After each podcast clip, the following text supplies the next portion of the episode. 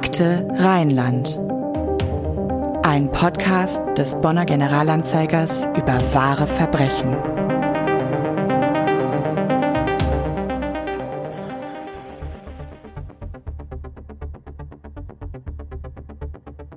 Als das Auto bei einem Abschleppunternehmen in Königswinter geöffnet wurde, wusste der Ermittler sofort Bescheid. Das war ein eindeutiger Geruch, sagte ein Sprecher der Bonner Polizei. Im Kofferraum lag eine Frauenleiche.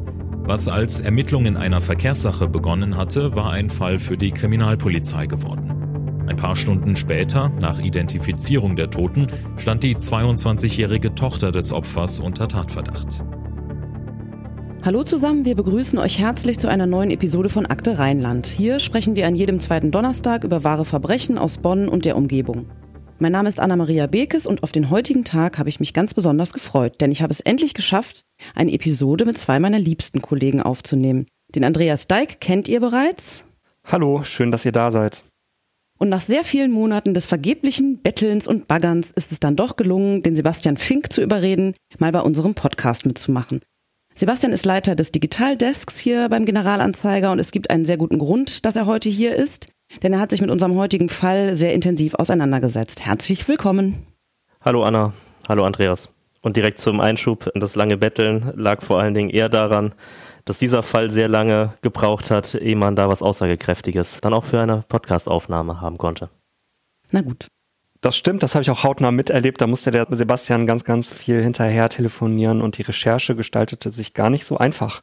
Wir müssen diesmal vorab sagen, dass es sich bei dem Fall, den wir heute besprechen, um einen nicht abgeschlossenen Fall handelt. Das bedeutet, die Ermittlungen dazu, die laufen noch. Es ist kürzlich Anklage dazu erhoben worden, aber es ist noch vollkommen unklar, wie dieser Fall am Ende ausgehen wird. Ja, genau. Wir sprechen immer vom aktuellen Stand der Ermittlungen. Wir sprechen hoffentlich immer von Tatverdächtigen und mutmaßlichen TäterInnen. Und falls wir uns da mal versprechen sollten, dann ist es nicht vorverurteilend gemeint. Und obwohl wir noch nicht wissen, wie es ausgehen wird, ist das, was bisher bekannt ist über diesen Fall, schon so ungewöhnlich und auch spannend, dass wir gerne darüber berichten möchten. Uns würde natürlich wie immer auch interessieren, was ihr, liebe Hörerinnen und Hörer, zu dem Fall sagt und was eure Vermutungen sind, was da genau passiert sein könnte. Und wer weiß, vielleicht machen wir ja nochmal eine zweite Episode zu diesem Fall, wenn der Prozess gelaufen ist. Aber lasst uns erstmal erzählen, was wir wissen. Seinen Anfang hat es ja Anfang Januar genommen. Da haben wir erstmals von diesem Fall gehört. Wie genau fing das Ganze an, Sebastian? Ja, du sagst es, wir haben Anfang Januar zum ersten Mal gehört, genauer gesagt am 7. Januar, als wir als Redaktion das erste Mal davon was mitbekommen haben. Für die Polizei ging das Ganze schon Ende Dezember, kurz nach den Weihnachtstagen los. Allerdings in dem ersten Moment auch nicht als Kriminalfall, sondern ganz am Anfang fanden die Beamten einfach nur ein abgestelltes Auto auf einer kleinen Straße in Königswinter-Eudenbach. Ein Auto stand am Straßenrand, jetzt muss man dazu sagen, an einer Stelle, die sehr ungewöhnlich ist. Ist eine kleine Straße, an der es keinen Bürgersteig gibt, sondern nur einen kleinen Grasstreifen an der Seite und das Auto stand, ich sag mal, zu drei Vierteln auf der Straße und zu einem Viertel halb schräg auf dem Rasen. Und das war so der erste Moment für die Polizisten, als sie dieses Auto fanden. Es war nicht angemeldet, also es hatte keine Nummernschilder. Und dass sich daraus aber im Prinzip in den Tagen danach ein, ein wahrer Kriminalfall entwickelte, war auch für die Beamten da vor Ort zu dem Zeitpunkt überhaupt nicht klar. Ja, du sagst, es ist ein abgestelltes Auto. Das klingt ja erstmal völlig unspektakulär. Erzähl uns doch mal, wie daraus dann ein doch aufsehenerregender Kriminalfall geworden ist. Also als die Polizisten das Auto am 28. Dezember des vergangenen Jahres fanden, deutete erstmal nichts auf ein Verbrechen hin. Das Auto stand, wie gesagt, am Straßenrand. Es war sogar ordnungsgemäß abgeschlossen. Es war aber halt nicht angemeldet, also keine Kennzeichen. Und beim Blick in das Auto gab es auch für die Beamten nichts Verdächtiges. Es gab auch keinen Grund, das ist auch normal für Polizisten, dieses Auto jetzt irgendwie zu öffnen und da genauer zu untersuchen, wenn sie von außen keine Verdächtigungen machen. Also wenn da nichts Verdächtiges ist, gibt es für sie natürlich keinen Grund, erstmal dieses Auto zu öffnen. Stattdessen wurde es dann abgeschleppt. Wie gesagt, das Problem war ja ganz klar, dass keine Nummernschilder da waren, also die Identifizierung, wem gehört das Auto, erstmal ganz schwierig war. Dann wurde es auf den Abschlepphof gebracht. Dann wurde erstmal geguckt, auch über das, ich sag mal, verlängerte Wochenende hin mit Silvester, ob sich jemand meldet bei der Polizei zu dem Auto. Das ist nicht passiert.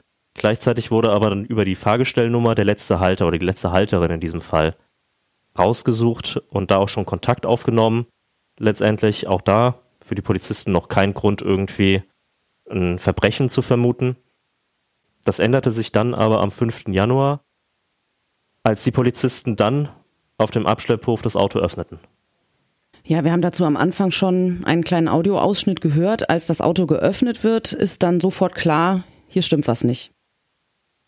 Ja, für die Beamten war das relativ schnell klar, als sie das Auto am 5. Januar eben geöffnet haben auf dem Abschlepphof, kam ihnen sofort ein verdächtiger Geruch in die Nase. Bei den Ermittlern, bei Polizisten relativ schnell klar, jeder, der schon mal als Beamter, als Polizist mit einer Leiche zu tun hatte, kennt diesen Geruch.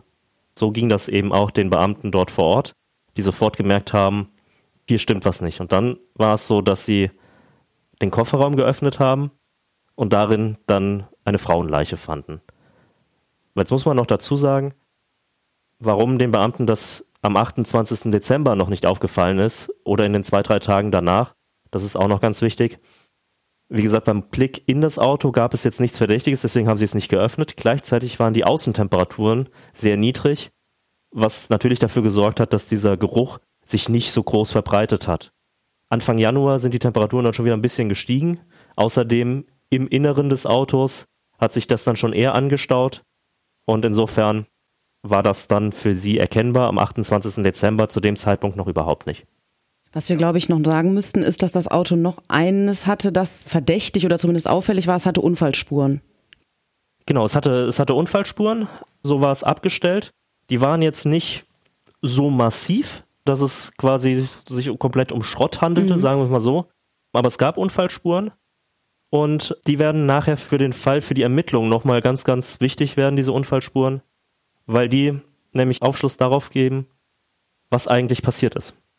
Ja, wir haben jetzt ein Auto mit Unfallspuren und in diesem Auto liegt eine Leiche im Kofferraum. Und die große Frage, die sich dann den Beamten stellt, ist ja zunächst, wer ist diese Tote? Das fanden die Beamten tatsächlich sehr schnell raus. Es war nämlich die Halterin des Autos, also die Frau, auf die dieses Auto zuletzt angemeldet war.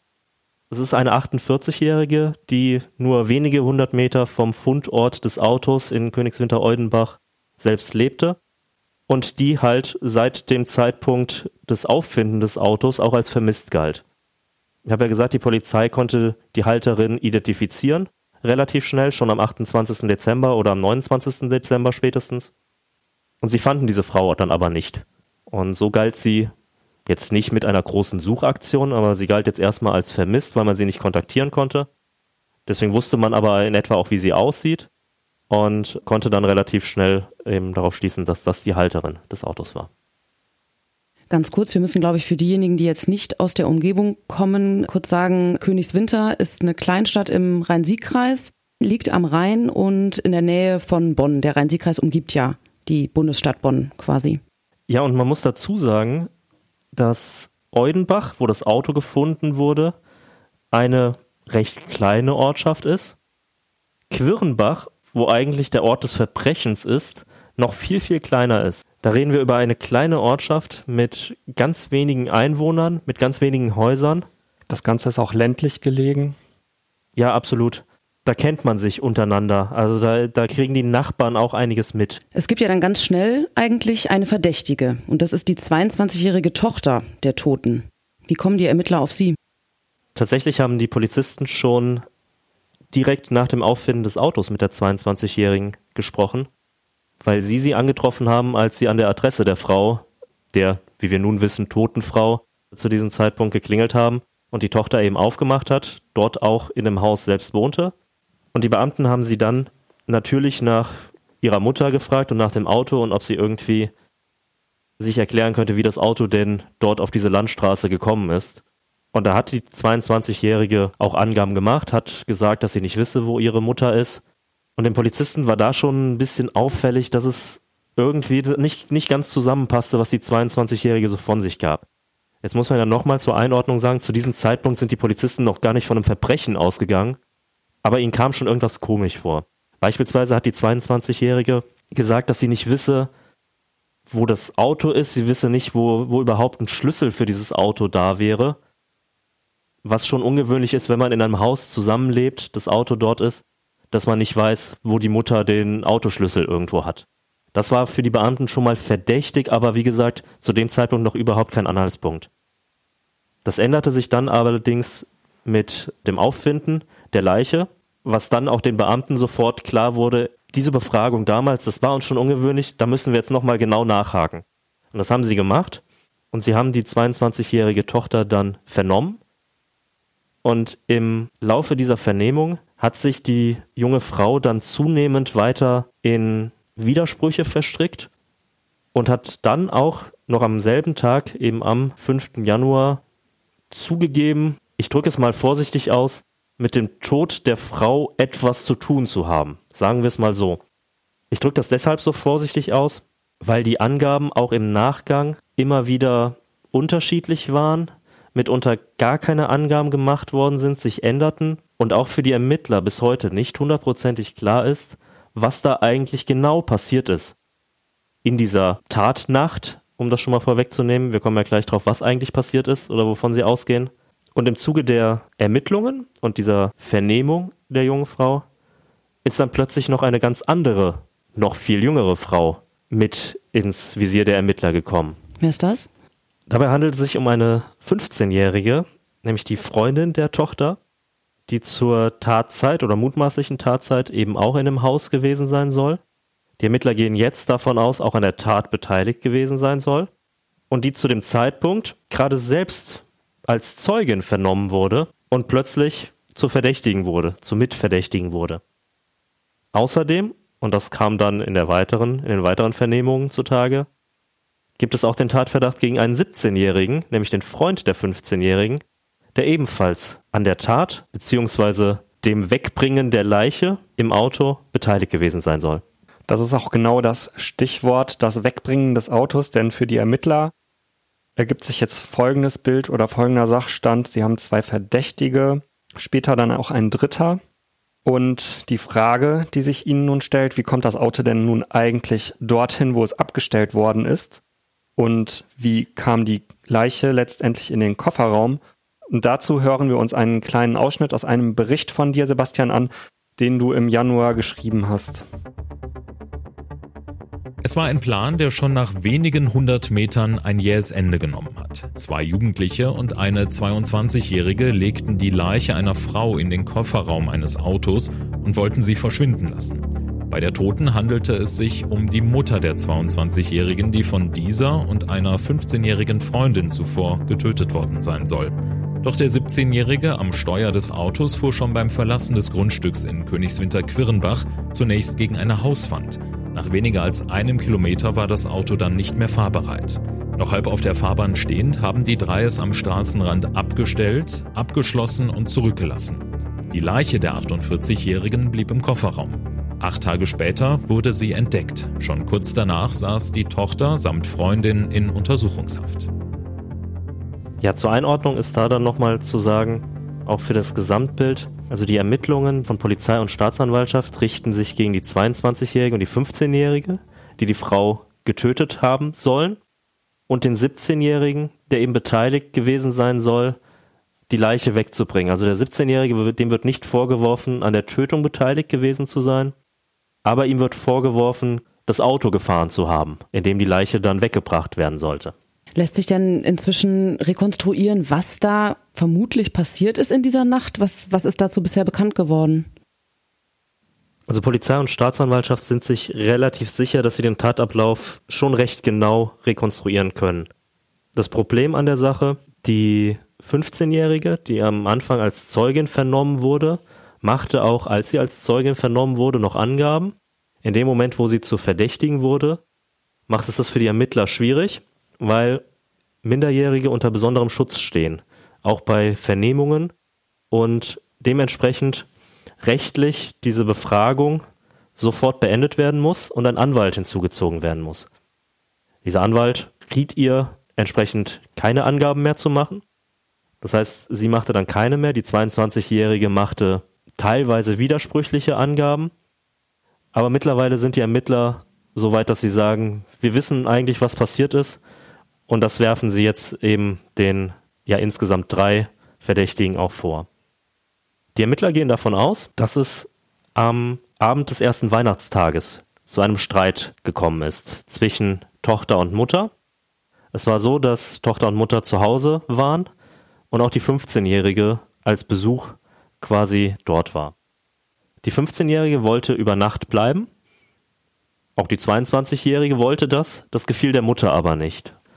Und im Zuge dessen kam es dann zum Streit, der sich wohl immer weiter hochschaukelte und darin endete, dass die Mutter starb. Zunächst ist man davon ausgegangen, dass die Mutter erwürgt oder erstickt wurde. Das waren unsere Informationen auch relativ früh. Mittlerweile geht man davon aus, oder lässt, es lässt sich belegen durch das gerichtsmedizinische Gutachten, dass die 48-Jährige mit einem Kissen erstickt wurde. Und jetzt reden wir ja von dem 26. Dezember, wo sie tot war, und dem 28. Dezember, wo das Auto aufgefunden wurde. In diesem Zeitraum gehen die Ermittler davon aus, dass die 22-Jährige und die 15-Jährige weiter in dem Haus gewohnt haben, die Leiche der Mutter weiter im Haus liegen blieb und erst am 28. Dezember sich die beiden entschieden haben, die Leiche wegzubringen. Da kommen wir wieder zu dem Thema Geruch, Leiche, Tod in einem Haus mit in der Regel über 20 Grad. Da merkt man dann, dass man auf Dauer da wahrscheinlich nicht so weiterleben kann oder haben die beiden gemerkt, dass das so nicht funktioniert und haben sich eben entschieden, die Leiche wegzubringen. Dafür haben sie dann aber Hilfe benötigt und haben den 17-jährigen Freund der 15-jährigen dazugerufen. Es ist bis heute nicht klar, wer jetzt letztendlich den genauen Plan hatte. Es ist auch nicht klar, wer, ich sag mal, das Kissen aufs Gesicht gedrückt hat, wer vielleicht den Befehl gegeben hat, wie auch immer. Das sind alles Sachen, die vermutlich noch im Prozess dann eben geklärt werden müssen. Und da kommen wir halt zur Schwierigkeit der unterschiedlichen Aussagen der Beteiligten bisher, was es auch für die Ermittler sehr schwierig macht. Das ist halt der Punkt, wo die, wo die beiden jungen Frauen entschieden haben, also am 28. Dezember, wir bringen die Leiche jetzt weg und wir holen den 17-Jährigen dazu. Dann hat man gemeinsam die Leiche in den Kofferraum gepackt. Der 17-Jährige hat sich ans Steuer des Autos gesetzt. Aber einen Führerschein kann der auch nicht gehabt haben, oder? Er hatte keinen Führerschein und er hatte sicherlich auch nicht viel Erfahrung mit dem Fahren von Autos, denn schon beim Verlassen des Grundstücks fuhren die drei, der am Steuer, gegen die Hauswand. Dabei wurde das Auto eben beschädigt. Und jetzt kommen wir zu dem Punkt, Auto war schon länger abgemeldet, war auch wahrscheinlich nicht mehr in einem super Zustand. Plus eben der Schaden, der dann entstanden ist, der nicht so gering war, führte dazu, dass das Auto dann nach wenigen hundert Metern nicht mehr fahrbereit war und am Straßenrand abgestellt wurde. Es wurde dann ordnungsgemäß abgeschlossen, das Auto, und man hat das Auto dann da stehen lassen. Und das war halt der Punkt, wo der Plan zur Beseitigung dann, dann einfach scheiterte. Wenn man ehrlich ist, beim Verlassen des Grundstücks mit dem Fahren gegen die Hauswand scheiterte dann der Plan hm. Zur Entsorgung der Leiche und einen Plan B gab es offenbar nicht. Wir haben jetzt ganz viel gehört, so über den Sachstand, über den Ablauf, auch über die harten Fakten. Es war aber schwierig für uns, dann Gefühl zu bekommen, wer sind diese Verdächtigen eigentlich, wie ticken die, wie sind die drauf? Vielleicht kannst du noch ein bisschen was dazu sagen, was du herausgefunden hast. Was war denn da letztendlich der Plan und die Grundidee? Wo sollte zum Beispiel die Leiche letztendlich dann hingebracht werden? Also man muss vielleicht zu den Beteiligten nochmal sagen, wir reden von einer 22-Jährigen, wir reden von einer 15-Jährigen, die als Haupttäterinnen verdächtigt werden. Und auch schon das jugendliche Alter der, der 15-Jährigen macht es halt, ich sag mal, auch schwierig bei der Beschaffung von Informationen. Weil eben das, was ich, was ich gesagt habe, was gilt für die Ermittler, gilt natürlich auch bei uns. Und für die Ermittler, was sie an Informationen weitergeben können, da gelten besondere Rechte für die Person, die eben noch minderjährig ist. Was wir aber jetzt wissen und auch durch die Anklage letztendlich wissen, die beiden jungen Frauen waren regelmäßig zusammen in dem Haus. Wir wissen auch, dass regelmäßig dort Partys mit anderen Jugendlichen noch stattgefunden haben, die Polizei das ein oder andere Mal wegen Ruhestörungen schon mal da war. Und wir wissen mittlerweile, dass die beiden jungen Frauen auch einigermaßen regelmäßig Drogen konsumiert haben. Beide konsumierten regelmäßig Amphetamine und Cannabis. Die 15-Jährige soll auch Erfahrung mit Kokain gemacht haben. Das ist der Stand, den die Ermittler haben, was auch Teil der Anklage ist. Was wir nicht sagen können, ist, ob während der Tat Drogen konsumiert worden sind. Da reden wir auch drüber, dass erst nach einer Woche überhaupt ein, ein Kriminalfall dort entstanden ist. Und deswegen ist das spekulativ, das wissen wir nicht. Ich weiß nicht, ob die Ermittler da eine Kenntnis von haben, ähm, aber das liegt uns auf jeden Fall nicht vor.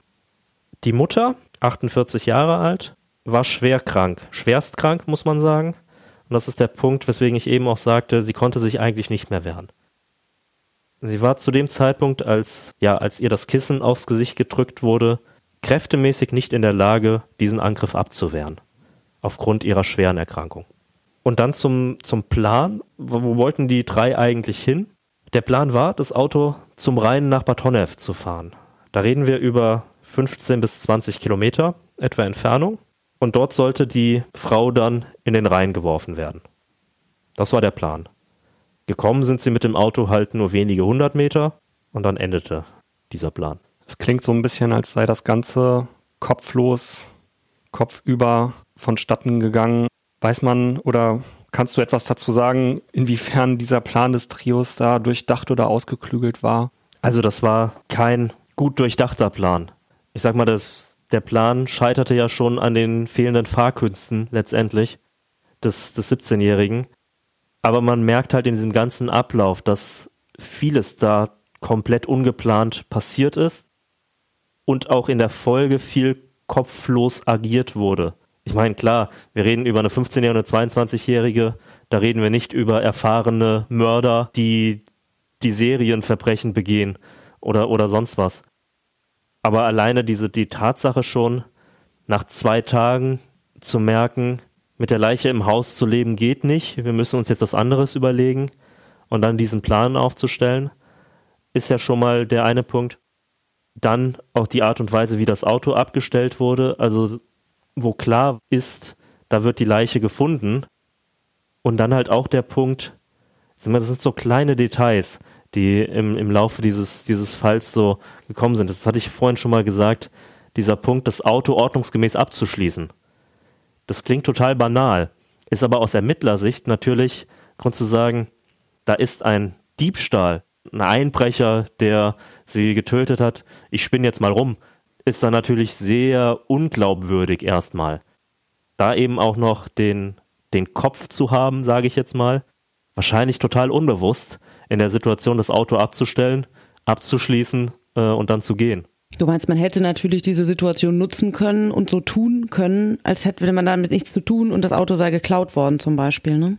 Ja, ich will jetzt keine Tipps für ja. Verbrechen geben, das muss man auch so sagen. Aber das ist natürlich das, was die Ermittler auch relativ schnell gemerkt haben. Also hier sind einige Sachen passiert, die nicht geplant und nicht durchdacht waren. Und ein Stück weit sagt uns das natürlich auch ein bisschen was über die Tat und über die Tatverdächtigen aus dieser Tathergang. Ja, man hat das Gefühl, als würden die wirklich einfach sehr passiv schauen, was passiert jetzt gerade und was mache ich jetzt mit der Situation, die sich mir bietet, statt wirklich zu planen. Du hast jetzt gerade schon mehrfach erwähnt, dass es ähm, nicht so einfach war, in dem Fall an Informationen zu kommen, dass zum einen natürlich Polizei und Staatsanwaltschaft bei den Ermittlungen vor Schwierigkeiten standen und stehen durch das jugendliche Alter der zwei der Tatverdächtigen. Ich glaube, auch eine 22-Jährige fällt ja, glaube ich, noch so ein bisschen unter diesen Jugendschutz oder könnte zumindest drunter fallen, je nach Verfassung auch. Und für dich ist es natürlich auch nicht einfach gewesen, an Infos zu kommen. Wie bist du da vorgegangen?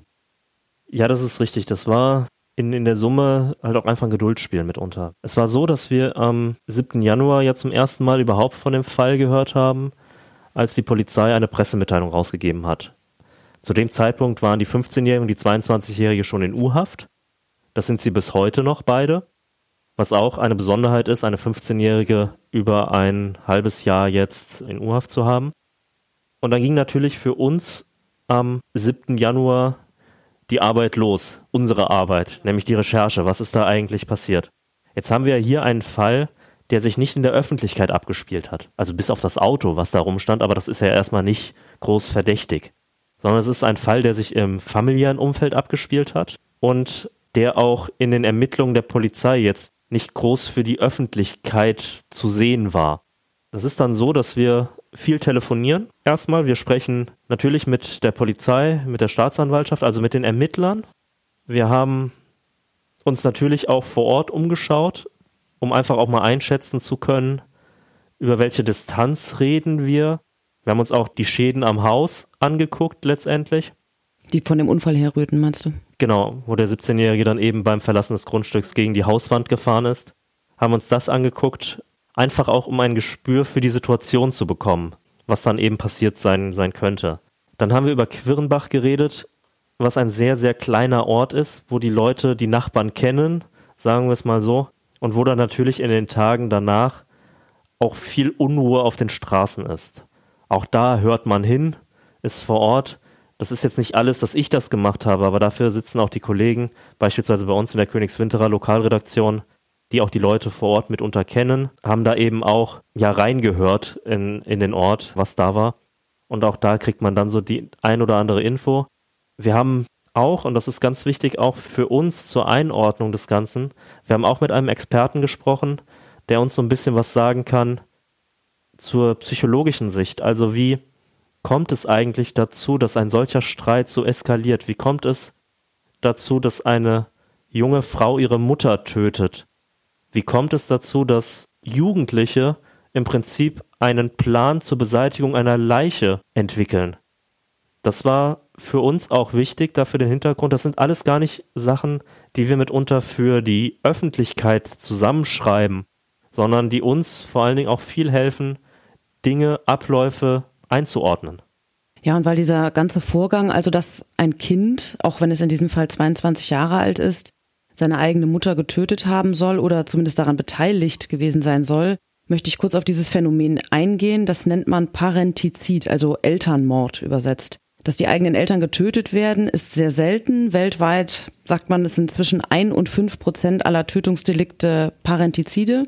Das sagt zum Beispiel Professorin Kathleen Heidi von der University of South Florida. Sie forscht seit vielen Jahrzehnten zum Thema Elternmord, hat mehrere Bücher darüber geschrieben.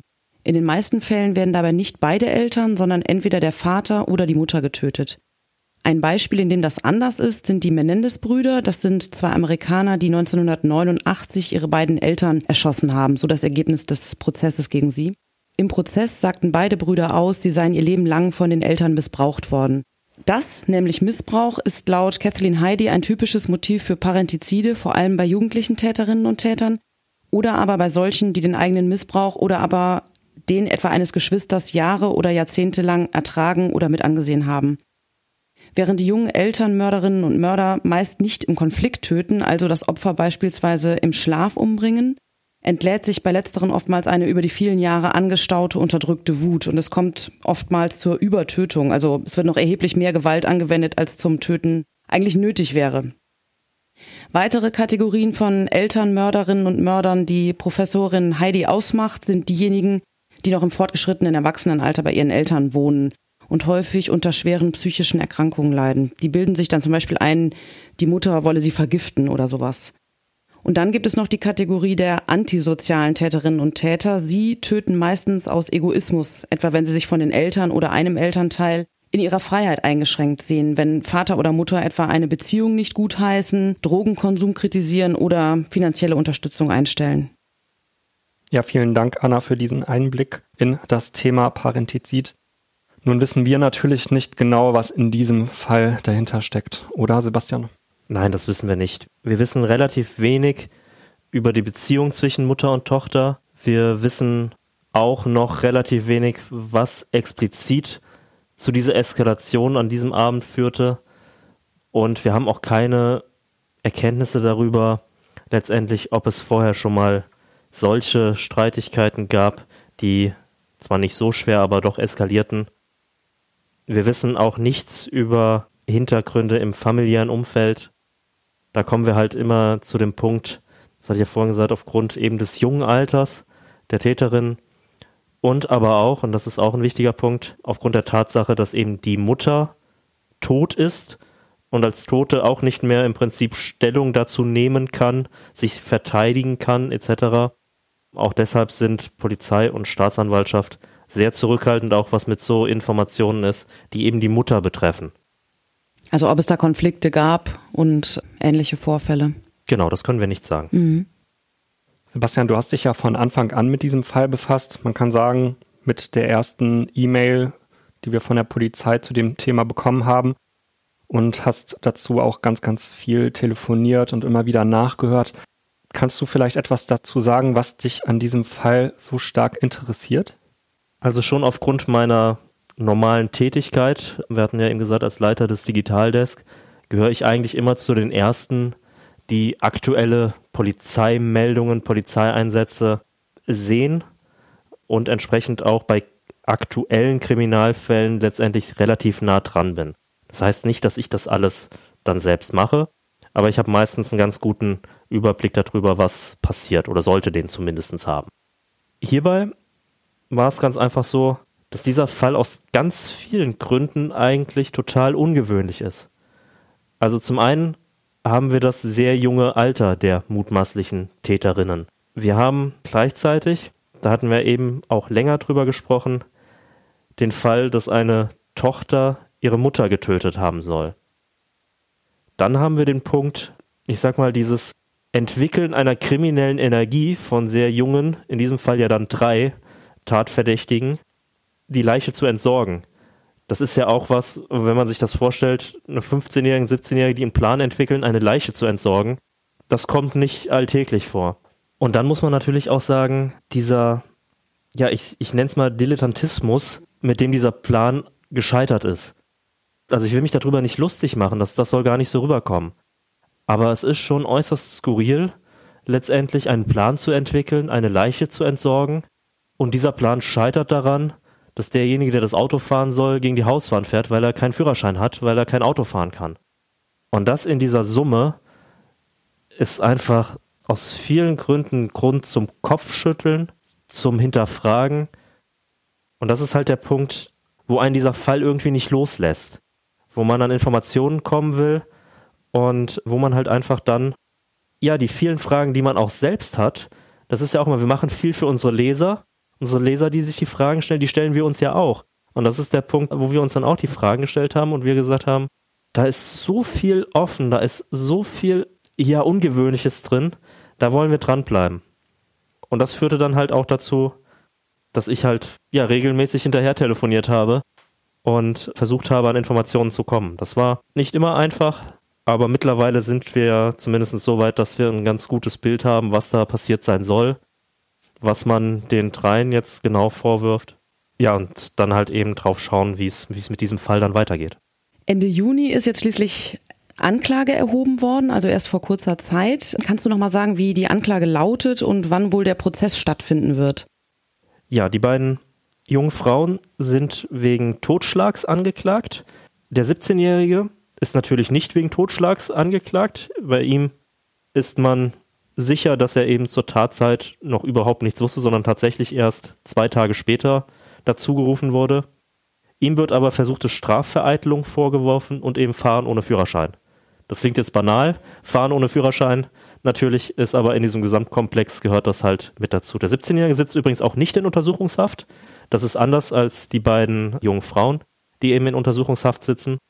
Ja, und das ist halt das, was zur Anklage gebracht worden ist. Jetzt muss man zur Einordnung sagen, Totschlag hat bei Erwachsenen ein Strafmaß von fünf Jahren bis lebenslänglich. Anders als bei Mord gibt es dann keine Kriterien, die eben über lebenslänglich hinausgehen könnten, wie eine Sicherheitsverwahrung oder so. Das ist hier nicht der Fall. Das heißt, wir sprechen von fünf Jahren bis lebenslang. Bei der Strafvereitelung, das was den 17-Jährigen trifft, sprechen wir von einer Haft bis zu fünf Jahren oder einer Geldstrafe. Jetzt kommen wir hier aber an den Punkt des Jugendstrafrechts möglicherweise. Also bei der 15-Jährigen ganz sicher. Und da ist es schwieriger, ein klares Strafmuster zu finden, weil im Jugendstrafrecht es nicht festgelegt ist, diese Tat kriegt die Strafe von bis dieser Rahmen, sondern da ist viel Verhandlungsspielraum, sage ich mal, für die Richter mit drin. Da gibt es mehrere Möglichkeiten. Es ist sehr wahrscheinlich, wenn es zu einer Verurteilung kommt, der 15-Jährigen, dass wir hier von einer Jugendhaft reden.